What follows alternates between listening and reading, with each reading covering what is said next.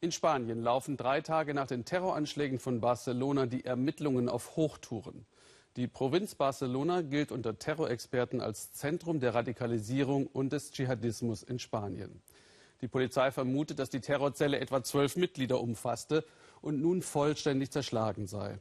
Überwiegend Marokkaner, junge Männer zwischen 17 und 34 Jahren. Keiner stand vorher unter Verdacht.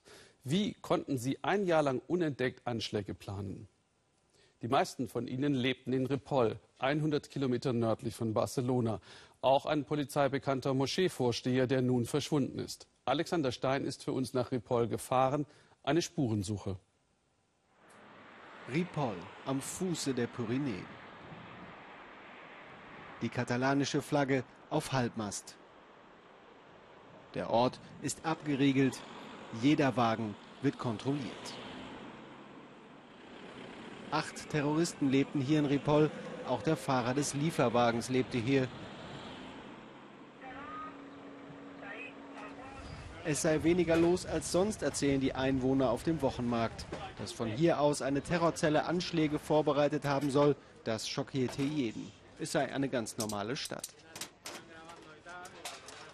Die meisten werden hier geboren, wachsen hier auf und sterben auch hier, erzählt uns Antonio.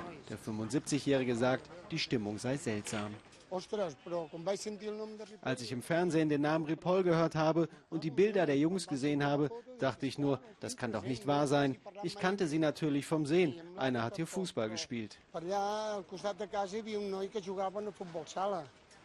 Und ein anderer sagt, Natürlich reden hier alle über dieses Thema. Wie in ganz Europa. Aber ja, es bleibt Angst zurück.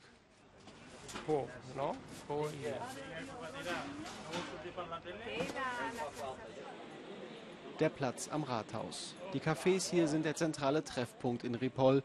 Pablo arbeitet hier im Café seiner Eltern. Er kommt aus derselben Nachbarschaft wie Mohamed H., der von der Polizei getötet wurde. Pablo ist mit ihm zur Schule gegangen. Er war sehr extrovertiert, hatte einen sehr starken Charakter, aber hielt zu seinen Freunden. Aber er war eigentlich ein sehr guter Typ. Wenn du ihn respektiert hast, hat er auch dich respektiert, aber man durfte sich nicht mit ihm anlegen. Wie viele in Ripoll fragt er sich, wie aus einem Schulfreund ein Terrorist werden konnte die An-Nur-Moschee.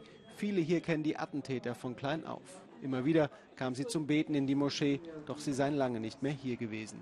Viel geredet wird über einen Imam, der hier regelmäßig gepredigt hat. Möglicherweise steht er im Zusammenhang mit dem Anschlag. Wir wissen nicht, ob der Imam außerhalb der Moschee Kontakt zu diesen Männern hatte. Das wissen wir einfach nicht.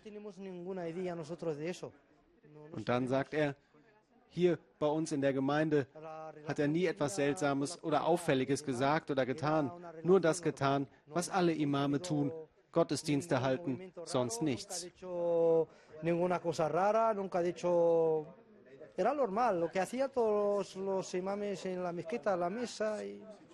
In der Stadt kennt jeder jeden. Viele hier sehen sich jetzt an den Pranger gestellt. Wer versteht, was der Islam wirklich bedeutet, wird uns nicht seltsam ansehen, denn sowas ist mit dem Islam nicht vereinbar. Wir sind gegen solche Attentate.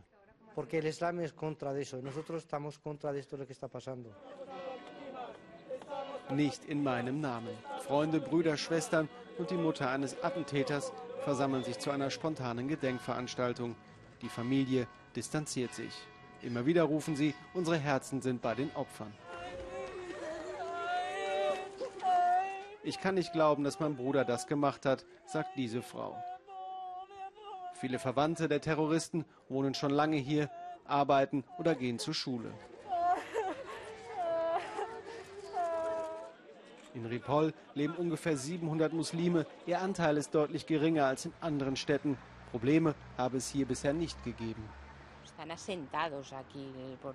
Sie sind fester Bestandteil der Stadt. Deswegen sind wir so überrascht, dass diese jungen Männer, die hier geboren wurden und aufgewachsen sind, das getan haben.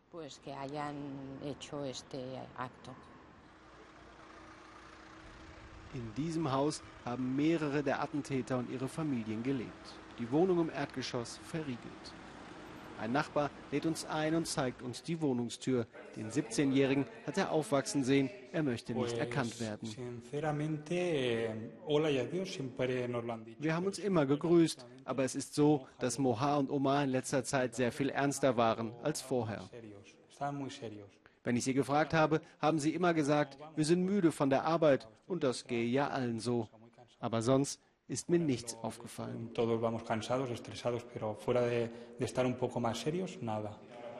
Er erzählt, für die Hausbewohner habe sich das Leben schlagartig verändert.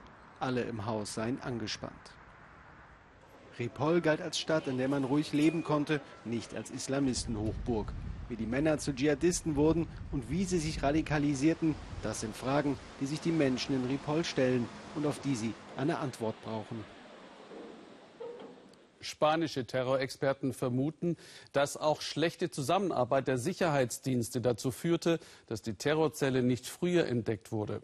Wegen der Unabhängigkeitsbestrebungen Kataloniens würden die Sicherheitsbehörden in Madrid und in Katalonien kaum oder nur spät Informationen austauschen.